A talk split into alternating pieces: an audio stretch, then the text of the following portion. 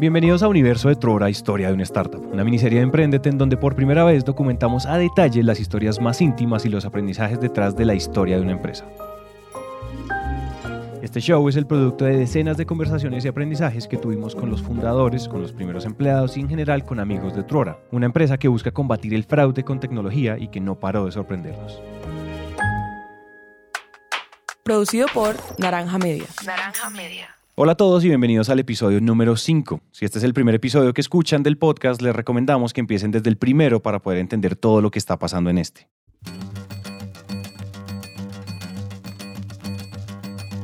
En los episodios pasados les contamos la historia de los cuatro fundadores de Truora. Les contamos cómo llegaron los primeros ingenieros de la empresa que iban a trabajar desde Cali mientras César y David estaban en Bogotá, Daniel en San Francisco y Maite, que iba a ser la primera fundadora en trabajar tiempo completo en México. Esta combinación, que suena más bien disfuncional, estaba asumiendo la misión enorme y casi disparatada de combatir el fraude en Latinoamérica y para eso tenían un primer producto que permitía ver los antecedentes de una persona. Uno escribía un documento de identidad y en unos minutos podía acceder a antecedentes legales, penales y mucha información pública, lo cual hacía más segura y más rápida la contratación de una persona, la apertura de una cuenta bancaria o la inscripción como rapitendero o como conductor de Uber. También les contamos cómo muy rápidamente este producto tuvo clientes en Colombia y esto es muy importante, les contamos que Truora desde el principio tiene una idea clarísima de que su mercado es Latinoamérica. A esto Daniel le llama los Estados Unidos de Latinoamérica.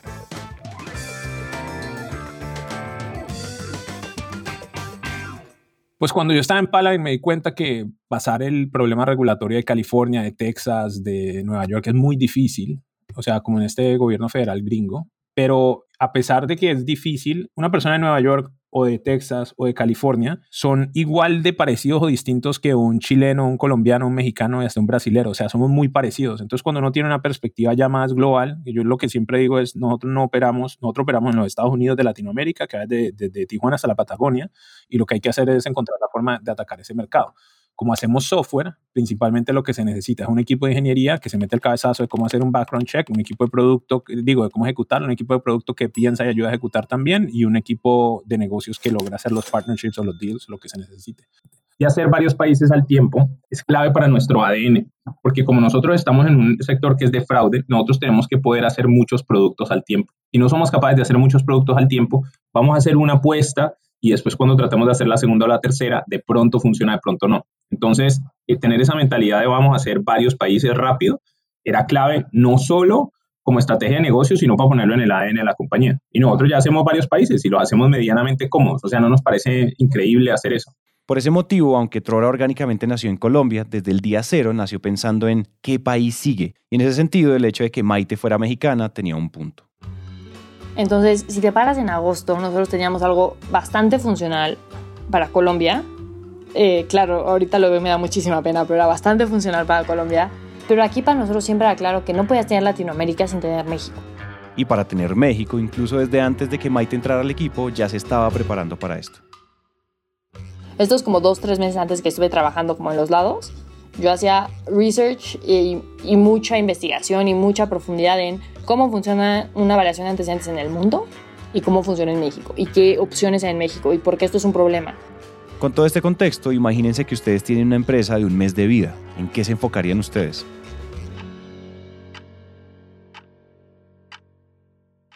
Esto no es una pregunta de respuesta única, pero en el caso de Truora ellos se dedicaron a vender, y esa respuesta es un poco obvia, pero también se dedicaron a generar confianza y a desarrollar el equipo, donde me atrevo a decir que todas estas tenían el mismo peso. Si les parece entonces, pues vamos desarrollándolas.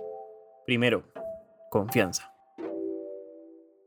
Si la confianza fuera una cebolla y viniera por capas, la primera capa indiscutiblemente es la confianza entre los fundadores. Por eso me gustaría comenzar este episodio con estas conversaciones, incluso un poco antes de que llegara Maite. Entonces los primeros seis meses yo me la pasé fue generando confianza, como mostrando una y otra y otra y otra y otra vez que mi objetivo de ninguna manera era joderlos. Porque yo ya había aprendido que cuando uno busca cofundadores uno tiene que contar cómo es, qué es lo que piensa, qué es lo que no piensa. Y César, David y yo estábamos súper alineados. No sé, no sé si cuando hablaste con ellos no te dieron una perspectiva parecida. Eh, pero nosotros teníamos como muy claro que nos gustaba mucho educar, que nos parecía muy importante que, desarrollar ingeniería, que hacer una empresa tenía que hacer bien, que era importante tener buenos partners. Sobre todo con, con David en particular. César también estaba alineado, pues César tiene un norte, yo quiero hacer una cosa grande. David quiere hacer una cosa grande, pero también quiere hacerla muy bien. Hay unas cosas muy específicas que para él son importantes. Esas cosas las explica muy bien David. Segundo, desarrollo de talento. Pues mucha gente, muchas empresas dicen que no importa romper, sino avanzar. Yo no estoy muy de acuerdo con esa, con esa filosofía. Yo prefiero más avanzar rápido sin romper o, o sin romper mucho, porque las cosas siempre se rompen. Pero nosotros tratamos de evitar romper cosas.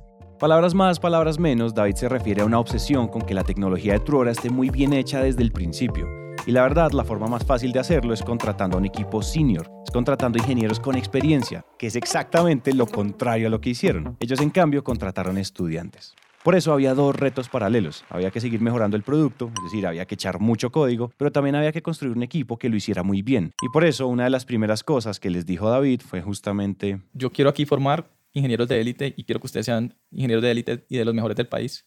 Y eso es lo que yo estoy haciendo con ustedes. Y aunque decirlo suene pretencioso, David lo decía en serio. Gran parte del, de mi esfuerzo en el principio era establecer esa cultura de, de calidad, de hacer las cosas bien. Y esto normalmente lo adquieren los seniors, pero con muchos años, pero yo quería imprimirlo desde al principio, a unos estudiantes, a unos juniors, a una gente recién empezando, imprimirles desde el principio cómo hacer las cosas bien, cómo hacer un trabajo de calidad y cómo hacerlo rápido. Básicamente el primer mes fue nos pagaron por, por aprender. Empezamos a trabajar con los ingenieros, creo que eran como ocho, eso era horas y horas y horas, todos los domingos, dándole y dándole. Yo me acuerdo que al principio era como que una tareita súper sencilla, que lo hacíamos y David nos comentaba y nos comentaba y nos comentaba y éramos dos semanas con una tareita súper sencilla y eso, y eso nada que avanzaba y nosotros decíamos, bueno, esto estamos seguros que lo cogería David, lo cogería César y lo, lo harían 15 minutos. Lo que hacían los ingenieros en un mes lo sacaban César y David en 4 o 5 días. Como que qué están ganando ellos si, si nosotros no, no avanzamos al ritmo que, que ellos podrían hacer avanzar todo. Y era pues por el plan a largo plazo que ellos tenían. O sea, el problema no era de producción, el problema era de desarrollar al equipo. Estos pelados crecían muchísimo. Nos pasó una cosa interesante, fue que las primeras cuatro semanas coincidieron con las vacaciones de los pelados que estaban en el valle. Y después hubo una semana donde entraban a clase y el trabajo se paró muchísimo.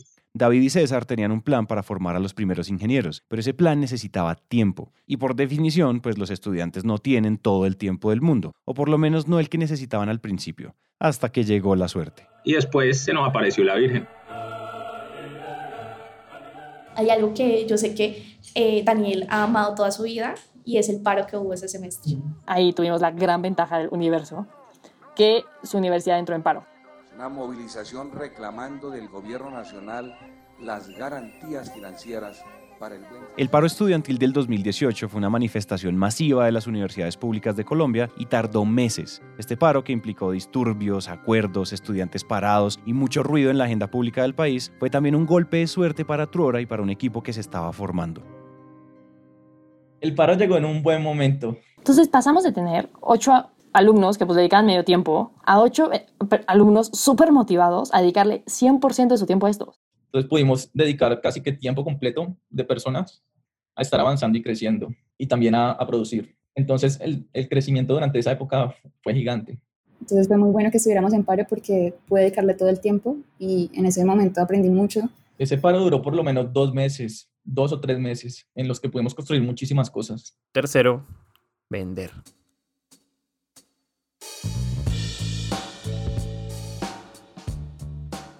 Los meses del paro fueron meses duros y agitados, pero antes de seguir es muy importante contarles que mientras David y César creaban un producto y creaban un equipo que lo pudiera crear, Maite y Daniel pasaban su tiempo buscando clientes y hablando con clientes. Entonces ese poco expertise ¿no? que tuve en ventas, o sea, sufrí y hablaba con puros colombianos, entonces era entender los idiomas, entender que cada país vende diferente, que buscan cosas diferentes en una llamada, aunque les estés vendiendo el mismo producto fue muchísima interacción con ellos. Entonces, mis días se dedicaban en horas laborales estándar, yo hablaba con clientes, y en horas extras me dedicaba a hacer investigación brutal y como que hablar un montón con el equipo de, y si hacemos esto, y si cambiamos esto, y si arreglamos esto. Pero mi objetivo seguía siendo como empujar más ventas. Sin embargo, aquí hay que decir algo y es que estas reuniones no se trataban solamente de vender, también esa interacción con los clientes era demasiado importante para otras cosas. Y la persona perfecta para contarnos esto es Susana, que en esa época también era estudiante y que fue la primera persona que llegó a apoyar a Maite.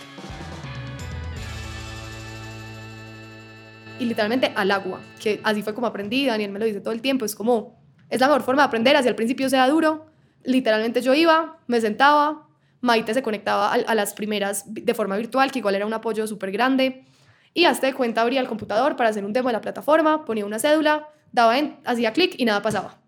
O sea, el producto fallaba un montón, a veces ni funcionaba y yo me estresaba horrible. Yo decía, no, ¿qué es esto? Voy a quedar súper mal, obviamente no voy a vender nada, qué frustración tan horrible. Para Daniel y Maite, seguro, si hoy les preguntas, decían, no, no me aguantaba usar al principio porque, claro, a veces que hablaba con ellos casi que me quejaba de que el producto no funciona. A Daniel le decía que es que eh, iba que mi reputación se iba a dañar y ahí se me ríe en la cara y me decía, me, la montaba y hoy todavía se ríe de eso. Obviamente Susana me sacó canas. Imagínate vos contratar a una persona recién egresada de la universidad, Fifi que cree que se puede comer el mundo y lo pones a hacer un trabajo y te empieza a cuestionar todas las cosas que vos sabes que son verdad. Vos sabes que lo más importante es conseguir señales de clientes y ella dice, no, es que esto no funciona. Yo digo, no, es que no tiene que funcionar. Lo que necesitas es entender cuáles son los problemas del cliente porque el producto es el 5 o 10% de lo que va a hacer. Entonces vos necesitas es entender sus problemas porque nosotros los hacemos después. Lo que estaba pasando era, nosotros estamos arrancando, estamos lanzando, ¿sí o no? Y en nuestro concepto, el mejor primer vendedor de cualquier cosa es una persona de producto. Porque uno lanza y uno tiene una hipótesis, vamos a solucionar el fraude, vamos a hacer estudios de antecedentes. Pero después uno va y habla con los clientes y los clientes son los que te van diciendo qué tiene sentido y qué no tiene sentido. Entonces, lo que nosotros hicimos cuando contratamos a Susana y a Manuel fue literal coger un par de pelados, echarlos al agua y decirles, vaya y trate de vender esta vaina con un producto que obviamente no es ni el 10% de lo que puede llegar a ser. Entonces, en la cabeza de ellos eran, uy, me echaron al agua, van a poner a vender, yo esto a veces no funciona, el demo, esto y lo otro, y, y tenían razón en cuanto a que cuando hablan con clientes, lo que están tratando de hacer es de entender los insights del cliente, pero como vienen con la mentalidad, yo tengo que vender esto, no entienden, yo tengo que escuchar al cliente, comprometerme con que les puedo solucionar ese problema y solucionarlo. Lo que ella no entendía era que con dos semanas de trabajo nuestro, con foco absoluto, esos errores no volvían a pasar. Entonces, ella, según ella, estaba arriesgando la reputación y según yo, para nada. Lo que nos estaba dando era señales de, señales de mercado. Yo estaba haciendo dos cosas. Uno era obteniendo esas señales de mercado y la otra quitándole las huevonadas. Cuando uno entra pelado a una empresa, entonces uno dice, llegan llenos de miedo, ¿quién me va a enseñar y todo eso? Y cuando uno lo echa al agua y les toca enfrentarse al mundo real, sufren un poquito, pero sacan callo y aprenden a ser eh, recursivos y a tener tenacidad y todo eso. Ahora, no había outcome negativo, porque lo que nosotros primero necesitamos era señales de mercado. Entonces, si no vendían, de verdad no importaba. Pero uno le va a decir eso a tus primeros dos vendedores y no venden, no importa. Lo echas al agua, les pones una meta y les decís, bueno, vámonos. Esta parte de la historia tiene dos aprendizajes. Uno, que siempre, pero sobre todo en etapa temprana, la misión de un equipo comercial no es solamente vender, sino tener conversaciones lo suficientemente profundas para entender hacia dónde va mi solución y por qué. Y dos, y esto es algo que resultó fundamental, es que este ejercicio de vender un producto que no estaba 100% terminado, en poco tiempo terminó fortaleciendo una capa adicional de la confianza. Es curioso, pero cuando le preguntamos a Susana en qué momento comenzó a sentir que estaba en una empresa con mucho potencial, su respuesta no fue el día que conoció a los fundadores ni el día que le vendieron a Rappi o a Uber, sino este día. Yo creo que en el momento en que entendí lo crack que era el equipo de ingeniería. Como que al principio, sí, yo sabía que había un equipo de ingeniería bueno, que David era súper teso, pero como que no me lo creía. Entonces, en el momento en que tú tienes la confianza de que hay todo un equipo detrás que sí tiene la capacidad de desarrollar todo lo que tú estás vendiendo que no existe, en el momento en que tú tienes la tranquilidad de, bueno, puede que no funcione ahorita o que no tengamos este feature, pero sé que va a pasar porque detrás hay todo un equipo de ingeniería súper teso, en ese momento ya uno sale como con más carácter, como dice Daniel. Los primeros meses fueron importantes porque consolidaron un producto, pero sobre todo un equipo que estaba aprendiendo a confiar en sí mismo, pero también en los demás. Sin embargo, la ecuación del crecimiento acelerado de las personas y por consiguiente de la empresa tendría un nuevo elemento. ¿Cómo les parece que en pleno paro estudiantil y cuando Trora no tenía ni tres meses de constituida, apareció en el camino la oportunidad de tener un cliente muy grande? Este proyecto podríamos bautizarlo como el test de Uber. Nosotros le estamos verificando SOATs vencidos a Uber. El Uber fue uno de nuestros primeros clientes y creo que pudimos hacer un gran trabajo con ellos. Entonces, luego de eso, apareció que Uber estaba haciendo, buscando proveedor para Latinoamérica. Y son ocho países y tenemos ocho ingenieros y tenemos un mes para entregar. Entonces, no me preguntes como ni cuándo ni en qué momento decidimos. Dijimos, vámonos de cabeza a hacer esta otra solución. Y nos lanzamos con el RFP. Un RFP es un Request for Proposal y es algo así como una licitación privada, es decir, un concurso donde muchas empresas aplican para ganarse un contrato. Es importante explicarles que ellos ya estaban haciendo algo con Uber en Colombia, se habían ganado algo pequeño en México y por ese motivo se había dado la oportunidad de concursar por la apertura de ocho países. Y tenía dos componentes gigantes esto. O sea, no podemos minimizar la tarea monumental que esto era. Era construir ocho países para variación de antecedentes nacional, robusta, bien hecha, rápida, tecnológica en cuestión de minutos, en ocho países. Y por el otro lado, Uber ya era una empresa grande y tenía una cantidad de policies que le tenías que entregar. O sea, desde el policy de seguridad de A, el policy de seguridad física, el de seguridad digital, el de manejo de datos, el de transparencia. O sea, no te puedes imaginar la cantidad de documentos. Ten en cuenta que aquí este era un, un trabajo más difícil de lo normal porque la empresa llevaba dos meses. Entonces, en los statements que teníamos que meter, en lugar de poner como fundadas hace cinco años, ponías fundadas hace dos meses, ¿no? Ese tipo de cosas. Pero bueno, entonces teníamos esto dividido en dos. El squad técnico y el de desarrollar documentos. Entonces lo que hicimos, y muy siguiendo nuestra filosofía de que todo mundo tiene que ser líder, agarramos el RFP y a cada ingeniero en ese momento se le dio de líder un país. Entonces ellos no tenían que desarrollar solitos el país, pero tenían que encargarse de que se lograra crear su país. Entonces tenían que encontrar las bases de datos, validar las bases de datos que yo les pasaba y yo encontraba para ver si funcionaban o no, hacer pruebas, empezarlas a implementar, si se trababan, pedir la ayuda a David y César y así. Entonces, cada quien se iba volviendo owner y dueño completamente de su país. Entonces, era responsabilidad de ellos molestarnos a nosotros para que, para que los ayudáramos, para que los sacáramos adelante, para que consiguiéramos pruebas, para decirle a Uber que necesitábamos fecha de nacimiento, además de las otras cosas. O sea, como que esto empezó a crecer.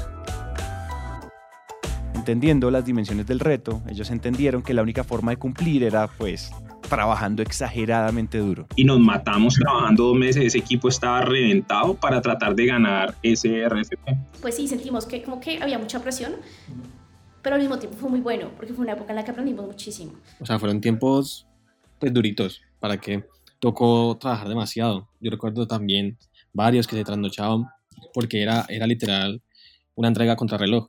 Recuerdo una historia con un amigo, estábamos haciendo un, eh, un ticket específico y queríamos acabarlo un día en particular. O sea, nadie nos estaba diciendo tienen que acabar ese día. Pero nosotros nos metimos tanto en el cuento que eran las 5 de la mañana y seguimos trabajando y ni siquiera nos habíamos dado cuenta. Fue como, vea, mira la ventana. Y ya estaba como amaneciendo y nosotros, ¿qué? ¿Se nos amaneció? Sofía, Camilo, varios de estos son todos nocturnos, se meten en el cuento y te digo, esto nunca me ha pasado, pero a ellos nos toca fiscalizarles un poquito el sueño, porque uno se mete a medianoche y están ahí dándole pareja uno de la mañana y uno a dormir, a dormir. ¿Te imaginas la cantidad de veces que nos, que nos eh, tenemos reuniones de founders diciendo estos pelados están trasnochando otra vez, mandémoslos a, dormir o hagamos algo? Pero es que era como algo tan, tan chévere y nos gustaba, o sea, no, era, no sentíamos que estuviéramos obligados, sino que simplemente queríamos hacerlo. Y ni siquiera era que nos estuvieran pidiendo, pues que nos dijeran ya, no, tienen que hacer esto para tal fecha para que podamos pasar, sino que nosotros mismos queríamos y entonces nos esforzábamos. Yo siento que no durmieron, o sea, nadie durmió, nadie hizo porque era voy a sacar mi país. Y son ocho países. Y tenemos que, o sea, pasar el test en un país no funcionaba, porque somos overachievers. Fue como, no, vamos a pasarlo en ocho países. Días y noches, pues le dio muchísima estructura y dirección al equipo. Entonces era dificilísimo, era muchísimo trabajo, era un pain, pero ibas hacia un norte que hacía sentido. Y fue el momento donde nos dimos cuenta que con un grupo de pelados, ellos crecían muchísimo, estaban comprometidos, nos obligó como a tener ese norte claro de vamos a ganar esto, vamos a ganar esto. Entregamos la respuesta y sí tuvimos una reunión de feedback en la que nos dijo como es que me gusta mucho, o sea, la solución a nivel técnico y de seguridad es la mejor. Nos pusimos fue literal a celebrar. Creo que fue e, esa noche que nos dijeron que compramos cerveza ahí en la oficina y... Todo el equipo celebró, o sea, o sea cuando te dan ese feedback de una solución que una empresa que va tres meses construyó en un mes la mitad de estudiantes hash full time, es una validación impresionante, ¿no? O sea, como que sube mucho los ánimos. Y luego se tardaban en mandar contratos se tardaban en las siguientes fases se tardaban. Nosotros sentimos que estábamos muy cerca, sí, porque teníamos un buen producto y ya teníamos montada toda la arquitectura, teníamos montado todo y dijimos como, uff, esto sería ya como un logro más para nuestra temprana carrera, un logro más para nuestra corta vida y nos sentimos muy cerca de ganarlo. Eh, yo creo que sí, nosotros sentimos que lo íbamos a ganar las presentaciones estaban bien, el feedback que recibimos estaba bien, solo que sí, habían otras, otras cuestiones en juego y desafortunadamente pues no pudimos concretarlo. Fue muy triste el, el outcome ese de, de, esa, de ese RFP porque ellos decidieron por una situación estratégica tener como alianzas exclusivas. O sea, querían exclusividad. Y nosotros no podíamos tener eso. Nosotros no podíamos trabajar solo para un player porque si no, no teníamos la posibilidad de hacer un negocio muy grande. O sea, una cosa es ser una empresa que se dedica a solucionar el fraude y otra cosa una empresa que se dedica a solucionar el fraude para Uber. Pero la actitud de poderte llevar aquí el learning fue, en un mes construimos una empresa, en un mes pasamos de tener un país a tener ocho, eh, y lo hicimos de una manera súper bien, súper estructurada, como con buena tecnología, con buenos outcomes, y salir motivado, creo que eso habla mucho del equipo que teníamos en ese momento. O sea, de lo motivados que estaban por aprender, porque ellos en lugar de verlo como, uy, no, no cerramos el negocio, ya, chao, qué empresa tan chafa, fue al revés, fue, ve lo que somos capaces de hacer en un mes. Gracias a el, la dedicación de todos por enseñarnos, de todos estar metidos, aprendí a ser líder, aprendí a sacar esto, o sea, ve lo que somos capaces. O sea, el recibir un correo, porque creo que sí fue un correo, o sea, sí fue algo muy claro, de decir, nos encantó tecnológicamente y security-wise lo que aporta su solución. A nivel ingeniería y a nivel, o sea, ese es el go que ellos necesitaban. O sea, igual y a nivel co-founder o a nivel sales, tú te mueves por revenue. A nivel ingeniería, tú te mueves por que mi solución sea la mejor, que sea la más segura, que sea la más tecnológica y que, que sea la mejor. No me importa si la compras o no. I want it to be the best. Y aquí esto fue muy claro. O sea, y qué bueno, porque estuvieron muy motivados. Entonces eso también nos ayudó muchísimo en la cultura, en el pensamiento de si se puede, lo estoy haciendo, claro que se puede. Eh, porque muchas, cosas, muchas veces lo que nos pasa a los colombianos es como que tenemos algún complejo de inferioridad y creemos que no se puede y que no tenemos las capacidades y que no podemos competir globalmente. Eso pasa muchísimo. Pues claro que te cambia toda la mentalidad. Y si no fuera por el paro, no tendríamos un equipo tan, tan calidoso. Y si no fuera por el RFP de Uber, no habríamos tenido tanta convicción de aplicar a YC e irnos con toda con esta idea. Esto que escuchan les puede sonar conformista, pero no, la actitud que demostraron ellos fue todo lo contrario. Con esto no estamos diciendo que las cosas salieron mejor porque no ganaron el contrato. En realidad nadie sabe. Solo estamos diciendo que no hubieran sido como fueron de no ser por ese proceso, porque ese proceso consolidó el núcleo de la confianza de un equipo, que es la confianza en sí mismos. El paro después de unos meses se acabó y cuando volvieron a clase evidentemente la diferencia se volvió a sentir, pero ya eran un equipo. Lo cierto es que esos golpes de buena suerte con el paro y de no tan buena suerte con el contrato de Uber se convirtieron en el empujoncito que necesitaban, entre muchas otras cosas, para comenzar a pensar en que Truora era una empresa que valía, o por lo menos que valía tanto como para dejar todo lo demás. El RFP fue muy importante para nosotros porque aprendí dos cosas. Uno, que esta idea loca de tener ingenieros juniors y hacer una compañía buena con esa base ya no me parecía para nada loca y nunca más volví a cuestionar ninguna decisión de ingeniería. Y la segunda es que me di cuenta que había tanta convicción de ese equipo que dejé de lado mis ideas de montar un banco o alguna cosa yo solo y dije, nos vamos con Maite, César, David y con todo este equipo y vamos a tratar de hacer una compañía gigante. Y el problema aquí era cómo convenzo a estos otros dos de que se vayan de Twilio. En el próximo episodio les vamos a contar dos cosas. Uno, que fue todo lo que tuvo que pasar para que David y César renunciaran. Esa es la venta más difícil que yo he hecho en Truora, convencer a ese par de que, de que, de que dejaran lo que estaban haciendo y se vinieran. Y tuve que convencer a las esposas y eso es todo un cuento. Y dos, en general, que fue todo lo que pudo pasar para que todo saliera mal. O sea, vos decís, hasta aquí tenemos que tenemos hasta este momento. Tenemos convicción en el equipo que hemos formado de juniors. Tenemos unos fundadores que no se conocen, pero que han trabajado bien hasta ahora. ¿sí o no? Y hemos tenido la suerte del paro. Quien diría, esto es la historia de Cinderella, porque salió mal lo de Uber, pero pues el equipo se levantó bien y no pasó nada. Pero lo que sigue es todas las cosas que pudieron haber matado a la empresa. El robo en Cali, esa maldita cama. El próximo episodio, en definitiva, no se lo pueden perder.